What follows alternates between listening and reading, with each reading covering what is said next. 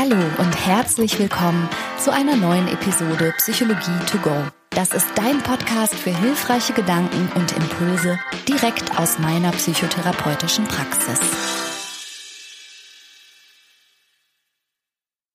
Hallo und herzlich willkommen. Ich bin Franka Cerutti von Beruf Psychotherapeutin und heute, während wir diese Episode hier aufnehmen, ist Weihnachten. Mein Mann Christian und ich sitzen mit einer Tasse Kaffee und Baumkuchen im Bett. Draußen flackern Lichterketten. Das kann ich nicht leiden, wenn Leute Weihnachten mit Disco verwechseln. Aber egal. Ich nehme es mal so hin.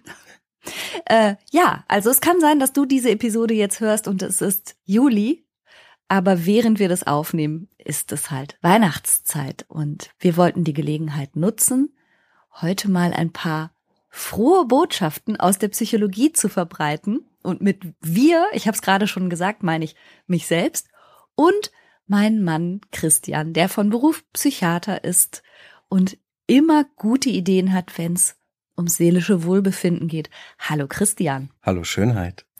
Heute wollten wir explizit nur Schönes und Gutes erzählen. Ja, wir haben ja in vielen vorhergehenden Episoden auch schwere Themen behandelt. Ja. Und jetzt eignet sich die Zeit, glaube ich, ganz besonders gut, um mal ein bisschen auf die wohligeren Aspekte des Menschseins und äh, auch der Psychologie abzuheben. Ja, ganz ehrlich, ich habe da auch, muss ich sagen, ein, ein Bedürfnis nach. Nicht nur, weil jetzt gerade Weihnachten ist, sondern insgesamt möchte ich gerne auch für mich selbst ein positives inneres Gegengewicht mal schaffen zu dem subjektiven Gefühl, dass das alles immer schlimmer wird. Weißt du, was ich meine? Ja, unbedingt. Okay, hau raus. Haben wir gute Botschaften aus der Psychologie? Na, ich habe vier allgemein ganz gute Botschaften, die man vielleicht auch ein Stück weit für sich selber nutzen kann, äh, damit es einem selbst und anderen ein bisschen besser geht. Schön, gerne. Franka, während dieses Jahres ist mir häufiger äh, bei Recherchen und so mal aufgefallen, dass es eine Reihe Studien gibt, die nachgewiesen haben, dass Hilfsbereitschaft und selbstloses Handeln viel häufiger ist, als man denkt. Ja, das stimmt. Irgendwie, ich bin neulich auch zu einem Interview sogar eingeladen gewesen, wo ich Stellung dazu nehmen sollte, dass so ganz stark das Gefühl vorherrscht, dass Menschen immer egoistischer werden und dass die ganze Welt immer ich-bezogener wird. Aber eigentlich gibt das jetzt so die Forschung gar nicht unbedingt her, sondern ich glaube, das ist tatsächlich eher eine Frage des Blickwinkels und worauf man so schaut im menschlichen Miteinander. Ja, es entsteht sowohl im eigenen Auge als auch durch Medien natürlich eine gewisse Verzerrung, mhm. dass wir die Sachen, die schlimm sind und wo Menschen Böses tun, viel mehr im Vordergrund und im Bewusstsein haben, als da, wo die ständigen, auch kleinen, guten Taten passieren. Ja, genau. Und das dürfen wir, glaube ich, auch nicht vergessen bei der Bewertung der Welt, dass im Grunde überhaupt nur schlechte Nachrichten überhaupt Nachrichten sind. In den allermeisten Fällen, ja. Und dadurch kommt uns aber die Welt oft immer kälter und ich-bezogener vor. Menschen verhalten sich altruistisch und altruistisch, das ist ja definiert als ein Verhalten, das auf das Wohlergehen eines anderen abzielt, ohne eine äußere Belohnung zu erwarten. Ja. Und mein Lieblingsbeispiel dafür ist immer, wenn man einen Hund streichelt. Du streichelst den Hund, du machst, dass es ihm gut geht. Mhm. Aber du erwartest nicht zurückgestreichelt zu werden. Und übers Gesicht geleckt zu bekommen, ist jetzt auch nicht jedermanns Nicht Sache. unbedingt, genau. Okay. Ja, sondern du freust dich einfach, dass es dem anderen Lebewesen gut geht. Und da kommen wir auch schon zu dem psychologischen Effekt, der möglicherweise dahinter steht. Und der betrifft die Spiegelneurone. Darüber haben wir auch schon ab und zu gesprochen. Die Idee dabei ist, dass durch deine Spiegelneurone in dir ein ähnliches Gefühl entsteht wie in deinem Gegenüber. Wenn dein Gegenüber nun also leidet, dann leidest, leidest du, du mit. Ja, ja, genau.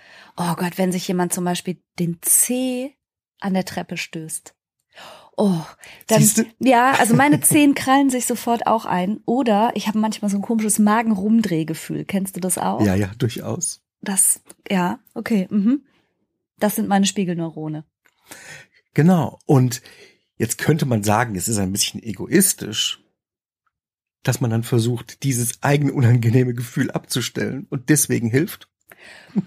Ja, aber ich helfe ja, ich helfe ja nicht nur, wenn sich jemand doll wehtut, sondern manchmal geht's ja auch darum, jemandem explizit eine Freude zu machen. Also nicht nur jemandem aus einem Gefühlsbereich von minus fünf auf null zu heben, sondern auch von null auf plus fünf. Weißt du, wie ich meine? Auch also deine Spiegelneurone. sind doch auch Spiegelneurone. zum Beispiel anderen Geschenke zu machen, hat ja manchmal einen ganz tollen Effekt auch auf einen selbst und man freut sich, während derjenige was auspackt oder so. Also Spiegelneurone wirken ja in vielfacher Hinsicht. Wenn es anderen gut geht, geht's mir auch gut. Ja. Und das Schöne an der Sache ist aber, dass das ja niemandem in dem Sinne bewusst ist, weißt du? Also du sagst ja nicht, ich helfe jemandem, damit es mir besser geht. Das Genau. ist kein Deal, Ja, sondern es stimmt. passiert automatisch. Ja, Und das scheint ganz evolutionär schon in uns Menschen angelegt zu sein, dass man sich etwas selbstlos verhält oder den Impuls hat, zu helfen oder hilfsbereit zu sein. ja, Für die Erhaltung der Art wahrscheinlich auch wichtig insgesamt. Aber es passiert, ohne dass jemand ganz bewusst rechnet. Und das ist schön. das stimmt. Also das heißt, die frohe Botschaft Nummer eins ist, Menschen sind viel hilfsbereiter, selbstloser und altruistischer, als wir manchmal meinen.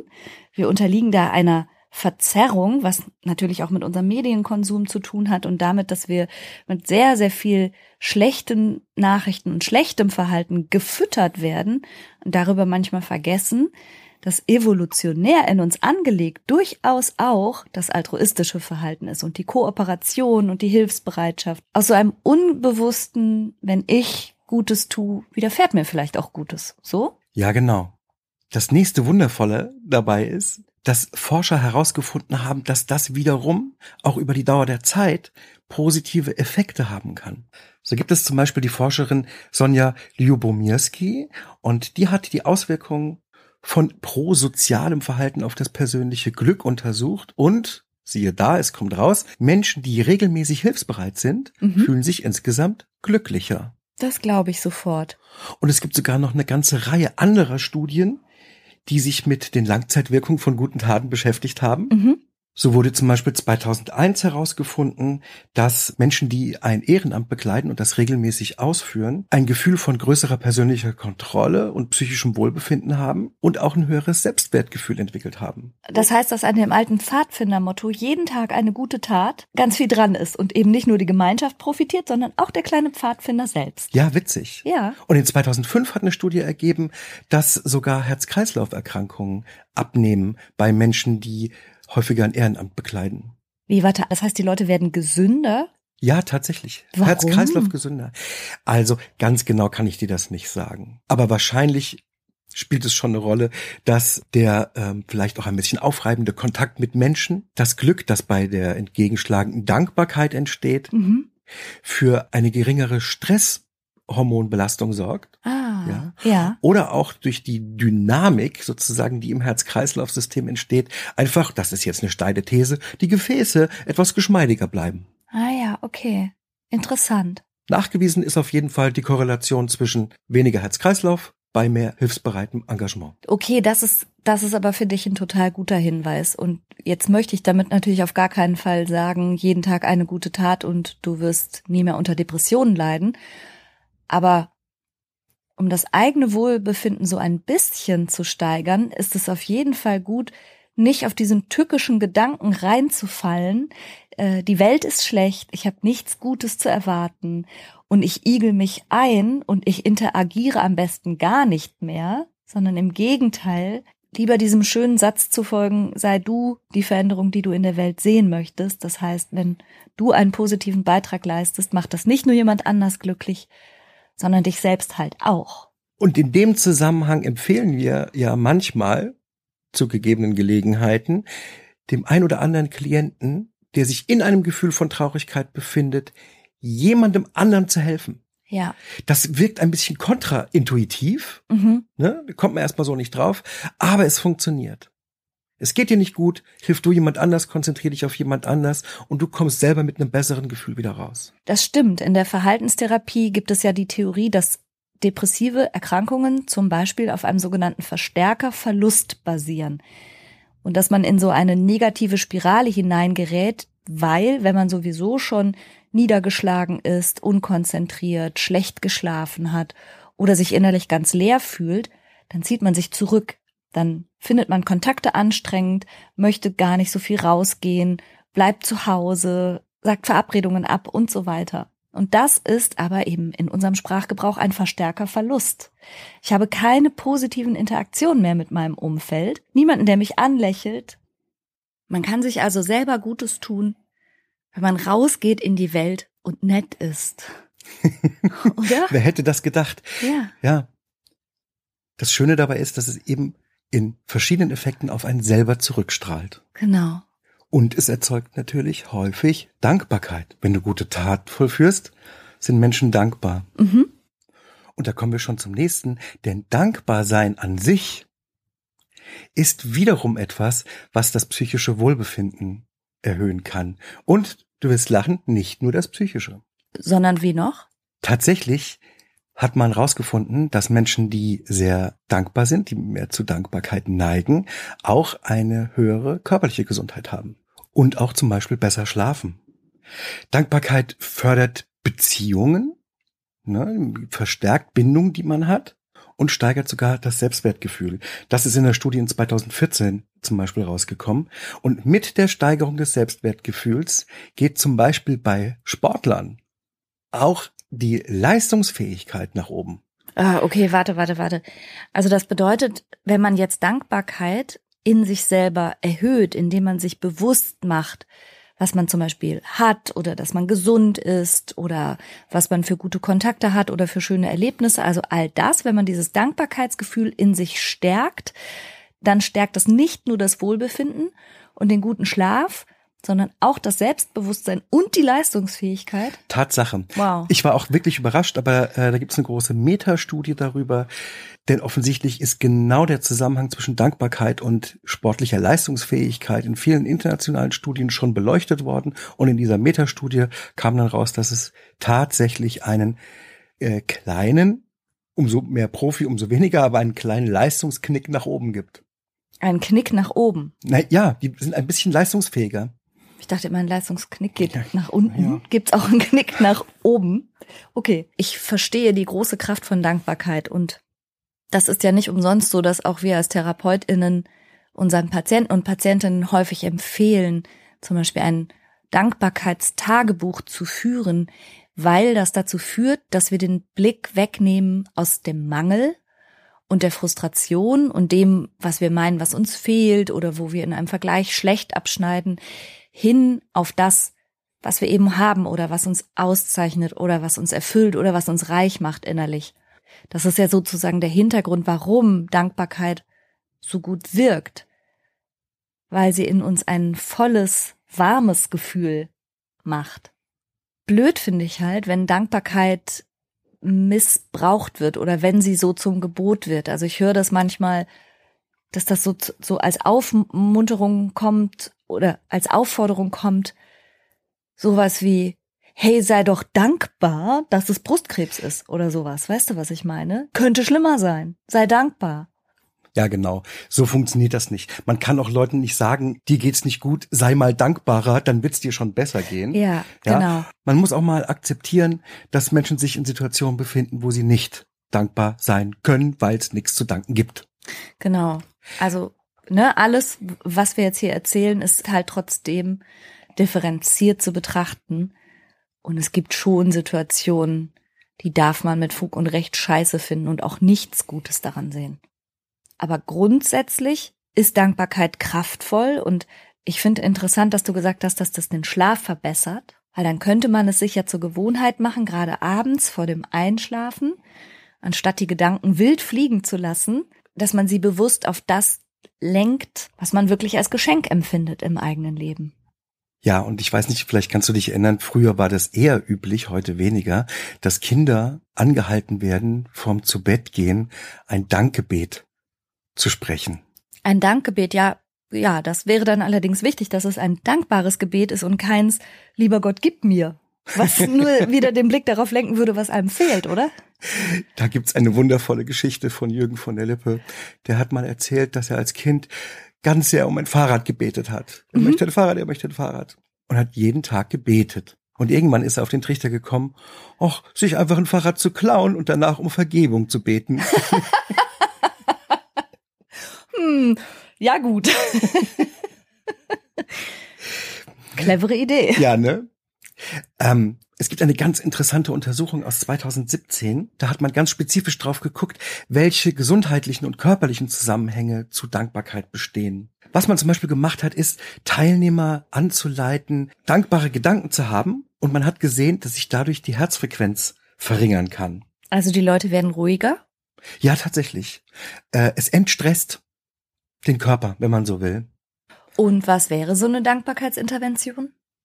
Die Teilnehmer wurden gebeten, sich ihre Mutter vorzustellen und ihr gedanklich zu danken. Kommt jetzt ganz auf die Mutter an, würde ich spontan denken. Aber ja, okay. Ja.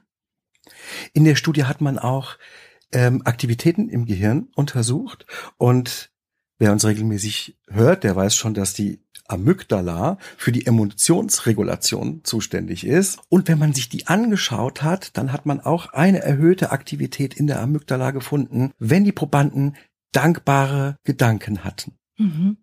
Kannst du Dankbarkeit im Körper fühlen? Ja, total. Also Wie fühlt hier, sich das an?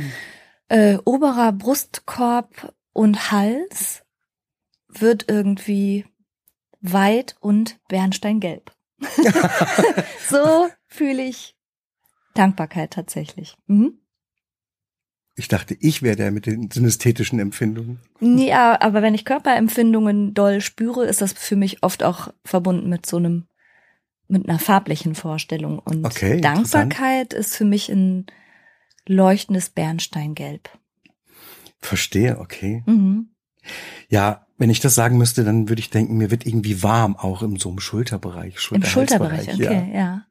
Warum funktioniert das mit der Dankbarkeit? Ich würde mal behaupten, dass schon allein der Versuch, etwas anderes zu denken, möglicherweise einen trüben Gedanken, den man gerade vor sich herschiebt, unterbricht. Mhm. Ja, und man kann einen anderen Rahmen um Dinge setzen. Also kann man eine Situation anders wahrnehmen als von dem jetzigen Standpunkt aus mehr vielleicht als Gesamtsituation. Man kann sich in dem Moment von Dankbarkeit eher herausheben und einen größeren Lebensabschnitt zum Beispiel überblicken. Und Franka, weißt du, was äh, ich noch glaube? Ein echtes Gefühl von Dankbarkeit lässt sich mit anderen negativen Emotionen überhaupt nicht vereinen. Ja, das ist das. Wenn du ein starkes Dankbarkeitsgefühl in deinem Körper fühlst, also ich finde, dass das ein so mächtiges Gefühl ist, dass daneben nicht viel anderes Platz hat. Man kann nicht neidisch sein oder aggressiv. Genau. Also vom Blickwinkel würde ich sagen, es ist wie wenn du dein Leben betrachtest als eine Treppe, die du erklimmst und Dankbarkeit ist, wenn du zurückschaust und schaust, was du alles schon geschafft hast und wo du stehst und was da ist und wer du bist. Und negative Gefühle entstehen, wenn du raufschaust und siehst, was du alles nicht ja, geschafft ja, hast, genau. nicht bist, wo du noch nicht bist, was noch fehlt. Also Dankbarkeit, finde ich, ist so ein, so ein positiver Überblick. Und ich finde auch, da haben nicht viele negative Gefühle gleichzeitig Platz, wenn du dich drauf einlässt. Ja, absolut. Mhm. Man kann dieses Gefühl von Dankbarkeit natürlich nicht erzwingen, nur weil jemand sagt, sei mal dankbar, klappt das nicht. Ich glaube, das muss von innen herauskommen. Ja. Muss ehrliche Dankbarkeit sein. Aber man kann das zulassen. Man kann versuchen, so einen Gedanken in sich zu erzeugen ja. und dann mal gucken, ob das klappt. Ich habe noch ein ganz anderes Thema. Mhm. Viele Menschen, mh, auch mich sogar ein bisschen mit eingeschlossen, haben so ihre Schwierigkeiten mit dem Älterwerden. Hast du Schwierigkeiten? Ach, es könnte schon langsamer gehen, denke ich manchmal. Echt, ja, ja. Und der allgemeine Eindruck, den wir ja haben oder viele haben, ist, dass mit dem Älterwerden alles irgendwie schlechter wird.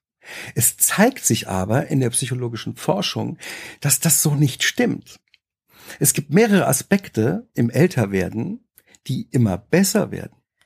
Zum Beispiel hat man herausgefunden, dass die emotionale Intelligenz und die psychische Stabilität sich über die Dauer der Jahre beim Älterwerden Erwachsenen immer mehr verbessern. Ja, das kann ich mir gut vorstellen. Das bedeutet natürlich nicht, dass man nicht dennoch auch psychische Erkrankungen in jedem Alter erleiden kann, aber du sprichst davon, dass durchschnittlich, Durchschnittlich, und allgemein ja, gesprochen die Stabilität und das Wohlbefinden eher wächst. So ist es offenbar. Und das hängt natürlich auch damit zusammen, dass die Lebenserfahrung steigt. Das wiederum führt dazu, dass man komplexere Situationen, weil man es schon geübt hat, gesehen hat, an anderen gelernt hat, besser verstehen kann, besser durchdringen kann und damit besser bewältigen kann. Das heißt, die, auch die Einsichten in die Welt werden mit steigendem Alter eigentlich immer mehr. Mhm. Und noch ein ähm, Forschungsergebnis, man mag es kaum glauben, mit steigendem Alter werden häufig die zwischenmenschlichen Fähigkeiten auch verbessert. Warum sagst du, man, man kann es kaum glauben? Weil wir punktuell doch die Erfahrung durchaus machen, dass mh, ältere Menschen, sagen wir mal, auch steifer werden in ihren Eigenschaften. Eher rigider, ja, ja, stimmt auch. Ja, wäre jetzt so persönlich mein Eindruck auch gewesen, aber du sagst, das stimmt nicht. Sie werden eher flexibler? Ja, im Durchschnitt ja. Und ah. dir fallen auch Beispiele ein, wenn ja? du, wenn ihr, wenn du nachdenkst. Und mir auch. Mein Patenonkel, der Onkel Martin, der ist zwar schon verstorben, aber ich erinnere mich sehr gut, dass der noch meinen Eltern manchmal gesagt hat, wo sie mehr Geduld haben müssen oder toleranter sein. Mhm. Und wie, wie er, der auch ein recht schweres Leben stellenweise hatte, für einen ganz anderen, äh, weicheren Blick geworben hat. Mhm. Und der war für vieles ziemlich verständnisvoll und ziemlich tolerant geworden. Je länger ein Leben dauert, desto weniger will man es vielleicht einkästeln. Ja. Oder kennst du das nicht auch bei Eltern mit Kindern, dass das zweite, dritte und vierte Kind häufig ein bisschen toleranter aufgezogen wird. Das fragst du mich jetzt als dreifache Mutter. Witzig. Schläft unser drittes eigentlich noch? Hat doch mal einer nachgeguckt. Ja, klar ist das so. Ja, okay. Also das heißt, es kehrt eine gewisse Entspanntheit ein. Und ich muss ehrlich sagen, ich finde am Älterwerden bisher gar nichts belastend, außer so ein gewisser gesellschaftlicher Anspruch an Jugendlichkeit und Aussehen und sowas. Also es ist eher sowas aufoktroyiertes manchmal. Aber das kann ich trennen. Also das bin nicht ich. Das ist ein Anspruch. Verstehe. Boah, aber das muss man ja nicht mitmachen. Wobei ich auch das Gefühl habe, dass es in Teilen besser geworden ist. Ja, ne? ja, absolut. Also äh, weiß ich nicht, vor 20 Jahren hat man noch kaum reifere Menschen in der Werbung gesehen. Heute passiert das öfter. Ja, stimmt. Also es tut sich was, aber grundsätzlich eine positive Nachricht aus der Psychologie. Älter werden ist mit vielen positiven Aspekten verbunden. Das ist doch schön. Weißt du, was ich auch gut finde? Was denn? Ich muss das auch mal ganz ehrlich sagen, dass ich, wenn ich jetzt vergleiche, so in meinen jungen Jahren häufig auch wirklich sehr viel angestrengter war. Also auch real viel angestrengter durch, durch die Uni und so. Ich kann, ich kann nicht behaupten, ich hätte ein lustiges Studentenleben gehabt. Ich fand das alles sehr hart und anstrengend. Ja, kann ich nachvollziehen. Bei mir war es mal so, mal so. Ich habe auch in der Regelzeit studiert, aber, du nicht. aber Tatsache ist, wenn ich an meinen alten Unicampus zurückkomme, dann kriege ich das alte Gefühl, was unangenehm war, ja. aus Angst und Druck durchaus. Deshalb, und ich sehe es ja ehrlich gesagt auch bei unseren Kindern, ist doch auch nicht nur funny, jünger zu sein. Also es stimmt einfach nicht. Nee, das ist absolut wahr. Ja. Weißt du, was ältere Menschen auch noch können?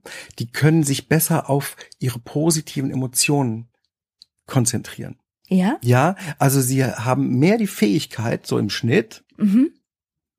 positiven Emotionen mehr Beachtung zu schenken als den negativen. Ah, okay. Und das ist insofern ja ganz spannend, als dass man denken müsste, naja, mit steigendem Alter lassen auch die Denkfähigkeit, die kognitiven Funktionen nach. Ja, nun.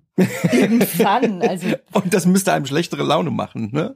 Aber ist nicht so. Sondern ähm, es kommt ein bisschen wie von alleine die Fähigkeit, mehr auf die guten Gefühle zu achten und die äh, stärker wahrzunehmen. Also wenn du einen Platz hast für ein bernsteingelbes, warmes Dankbarkeitsgefühl, dann kannst du, je älter du wirst, da besser drauf zugreifen und denkst dir dann zwar, ich werde immer dümmer und unkonzentrierter, tüdelü, was habe ich gestern nochmal gemacht, egal, aber Dankbarkeit, die kann ich fühlen. Ist doch schön. Und wo wir schon dabei sind und weil wir ja häufig nicht anders können, lass uns ganz kurz über Humor und Lachen sprechen. Mhm. Über Humor gibt's eine ganze Reihe ähm, auch ziemlich genaue Forschungsstudien, die sich damit beschäftigt haben, die sich viel mit dem Lachen beschäftigt haben. Und man hat mehrere Sachen rausgefunden. Zum einen hilft Humor bei der Stressreduktion. In dem Moment, wo Menschen lachen, sinkt die Cortisol und die Adrenalinausschüttung und gleichzeitig geht die Serotonin, ein bisschen die Dopamin und vor allem die Endorphinausschüttung hoch. Das heißt, all die Neurotransmitter und Hormone, die wir haben, die eher ein gutes Gefühl in, in uns auslösen, steigen und die, die, die Stress machen, sinken. Das erklärt auch sehr die Hingezogenheit, die wir äh, haben zu Comedy und Humorveranstaltungen und so weiter. Ne? Ja, ja. Kein Wunder. Im Umkehrschluss bedeutet das, und das ist auch beforscht worden von Neuhoff und Schäfer in 2002, dass man stressigen Ereignissen, im weitesten Sinne Stress, ja, ähm, Humor und Lachen entgegensetzen kann und damit die Folgen ein Stück weit abmildern. Das finde ich total gut und das ist mir natürlich jetzt so von meinem Wesen her auch sehr nahe. Aber ich möchte ganz kurz auf ein super interessantes Angebot aufmerksam machen. Ich weiß nicht, ob du das kennst. Wusstest du, dass es ein Lachtelefon gibt? Nein, das wusste ich nicht. Ein Lachtelefon? Ja, tatsächlich. Eine ganz liebe Teilnehmerin aus meinem Sisu-Kursi, die Marion, die arbeitet da ehrenamtlich tatsächlich auch und sie lacht mit Leuten am Telefon. Es funktioniert so ein bisschen wie, hast du schon mal Lach-Yoga gesehen, ja, ja, ja, glaube ich. Also es ist, es ist nicht ein anlassgebundenes Lachen. Du bekommst jetzt keinen Witz erzählt oder sowas oder irgendwie eine super Comedy-Story, sondern es geht wirklich um dieses Ha, ha, ha. Also du, du lachst dich quasi gemeinsam ein. Und dann lachst du, weil du irgendwann wirklich lachen musst. Weißt du, wie ich meine? Fake it until you make it. Ja, in gewisser Weise schon. Also ich muss jetzt schon lachen, wenn ich nur drüber nachdenke. Also es ist ein absichtliches und verlängertes und ja, zunächst künstliches Lachen, das jemand mit dir gemeinsam macht. Und die Telefonnummer werde ich auf jeden Fall unter der Podcast-Episode posten, weil, wie du schon gesagt hast, also Lachen ist nachweislich gesund und hebt die Stimmung und lindert den Stress. Und das verbindet, finde ich, in bester Art und Weise auch das, was wir vorher gesagt haben, nämlich das mit der Hilfsbereitschaft, der Dankbarkeit und auch dem Älterwerden, weil die Marion mir erzählt hat, dass sie ganz viele Stammanrufer und Anruferinnen haben, die schon ganz betagt sind und jeden Tag beim Lachtelefon anrufen. Ach, ist das wundervoll. Ja, super schön, oder? Ah, absolut. Ja. Das ist sehr, ach, das ist richtig toll.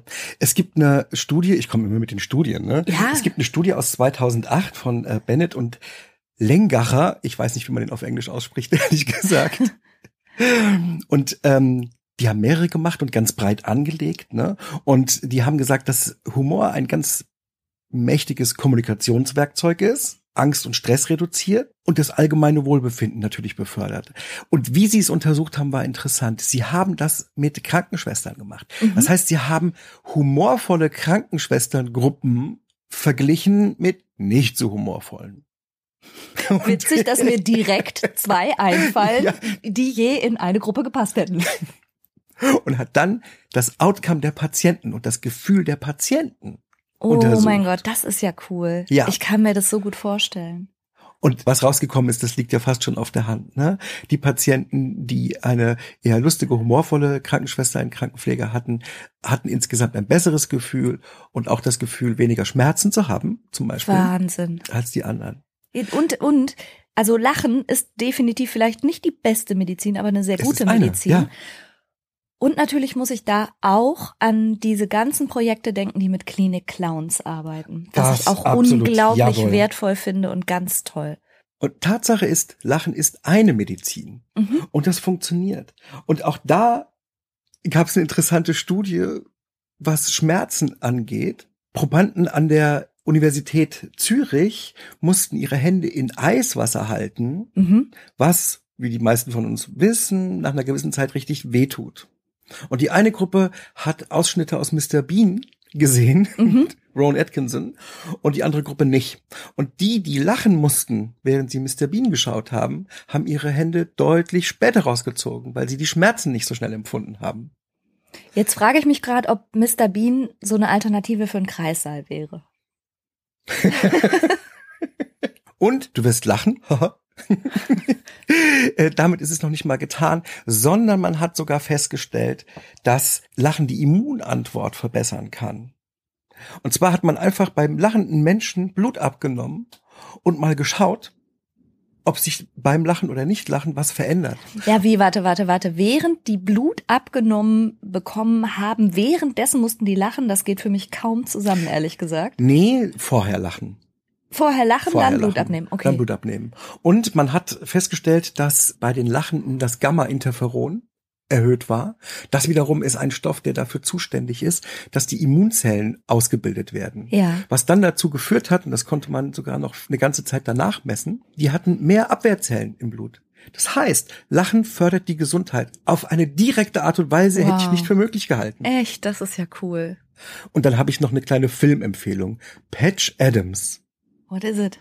Das ist tatsächlich ein US-amerikanischer Arzt, der in Anführungszeichen Lustigkeit in die Krankenhäuser gebracht hat. Der hat sich wirklich als Clown verkleidet und vielleicht Ach, war es der erste, der damit begonnen hat und ist äh, durch die Krankenhäuser gelaufen und hat äh, den Patienten, vor allem den Kindern, sehr geholfen. Mm, okay, schön. Fun Fact an dieser Stelle, glaube ich, genau an, richtig angebracht. Die Forschung des Lachens hat einen eigenen Namen. Das nennt sich Gelotologie. Das habe ich noch nie gehört. Okay. Geloto, so wie Gelato, nur mit O oder wie? ja? Ja, Gelotologie. Okay. Und wo wir gerade noch bei Filmen waren, kannst du dich an Harry Potter erinnern, dass es da einen Zauberspruch gab, der dafür sorgen sollte, dass man die größten Ängste bewältigt bekommt? Also für dieses Thema haben wir ja zufällig einen Experten in der Familie. Und das lassen wir uns mal ganz kurz von dem soeben erwachten Drittkind erklären. Ja, da sind die in der Unterrichtsstunde vom Fach Verteidigung gegen die dunklen Künste. Und Professor Lupin hat, ich glaube, das hieß Irrwicht, ich weiß nicht mehr ganz genau, in einem Schrank. Und der nimmt halt die Gestalt der größten Angst der Person an und man muss einen Zauber sprechen, der diese Angst dann ins Lächerliche zieht, dass man drüber lacht, weil das dann die Angst besiegt. Danke. Danke sehr. Okay, cool. Das war, was du meintest. Das war, was ich meinte. Das ist auch wissenschaftlich nachgewiesen worden, dass das Gefühl von Lachen und Angst nicht gut miteinander geht. Das funktioniert nicht. Man kann ganz schlecht beides gleichzeitig haben. Ja. Das heißt, Lachen besiegt die Angst. Wow. Sehr stark. Und übrigens auch bei der Bekämpfung von Phobien, wenn wir so imaginative Übungen machen. Also, wenn jemand real eine Spinnenphobie hat und sich dann vorstellt, dass mit der Spinne aber irgendwas Lustiges passiert. Also wie in, wie bei Harry Potter. Sie hätte Rollschuhe an oder noch einen kleinen Hut auf und eine rote kleines. Hütchen auf oder würde einen Stepptanz machen oder so oder würde witzige Geräusche machen. Das hilft. Und ist das nicht schön und irgendwie faszinierend? Total. Und last but not least, man hat festgestellt, dass Humor die Kreativität fördert und das schnellere Denken verbessert. Du kennst das wahrscheinlich auch, wenn man in einer sehr lustigen Runde sitzt, dann sind auf einmal alle irgendwie schnell in der Denke und irgendwie spontan und denen fallen gute Sachen und Wortwitze und sonst was ein. Das stimmt, ne? ja. Das passiert dann einfach so. Und große moderne Firmen haben sich das ja auch schon häufig zunutze gemacht, indem sie eine Arbeitsatmosphäre schaffen, wo ähm, gelacht werden kann, wo man, wo gespielt werden kann. Ja, ja. Weil das einfach den Zugriff auf kreatives Denken verbessert. Ja. Okay, und was bringt uns das jetzt? Ich möchte vermitteln, dass man durchaus auch in schlechten Zeiten, und wir haben eher schwierige Zeiten im Moment, ja. aktiv nach Humor und Lachen suchen darf. Man muss moralisch kein schlechtes Gewissen haben. So alles ist so schlecht und jetzt kann ich hier stehen und lachen. Nein. Ich empfehle das durchaus wirklich mit Kraft auch ein bisschen nach Lachen zu suchen. Ja, niemand profitiert, wenn man sich in den Strudel mit hineinziehen lässt und sich die Heiterkeit und die Leichtigkeit selbst verbietet. Ja, das soll nicht passieren. Das heißt, die frohen Botschaften aus der Psychologie lauten, Menschen sind viel hilfsbereiter und selbstloser, als wir oft denken. Und es hilft uns selbst, wenn wir altruistisch sind. Dann haben wir besprochen, dass es viel Dankbarkeit in der Welt gibt und dass Dankbarkeit selbst uns sehr helfen kann und ganz tolle positive Effekte auf unsere psychische und körperliche Gesundheit hat. Dann haben wir übers Älterwerden gesprochen und dass das durchaus was Cooles ist und nachweislich das Wohlbefinden und die Stabilität steigern kann. Und wir haben uns jetzt unterhalten über Humor und Lachen und der Rat ist, such das aktiv. Okay. Ich denke, dabei lassen wir es bewenden und widmen uns jetzt wieder dem Baumkuchen, oder? ja, sehr gerne. Könnte ich da ein bisschen Sahne zu haben? Kannst alles. Hm. Dann sage ich wie immer vielen Dank fürs Zuhören und wer von uns eine Weihnachtspause erwartet, liegt damit total falsch. Jetzt haben wir endlich mal Zeit. Wir machen das Gegenteil. So wie es im letzten Jahr was zwischen den Jahren zwischen die Ohren gab, wird es das auch dieses Jahr geben. Dieses Jahr wird es märchenhaft. Genau. Wir ölen jetzt unsere Märchenstimme mit einem schönen Fruchtpunsch und freuen uns, wenn ihr in den nächsten Tagen einschaltet. Danke fürs Zuhören. Bis ganz bald. Tschüss. Tschüss.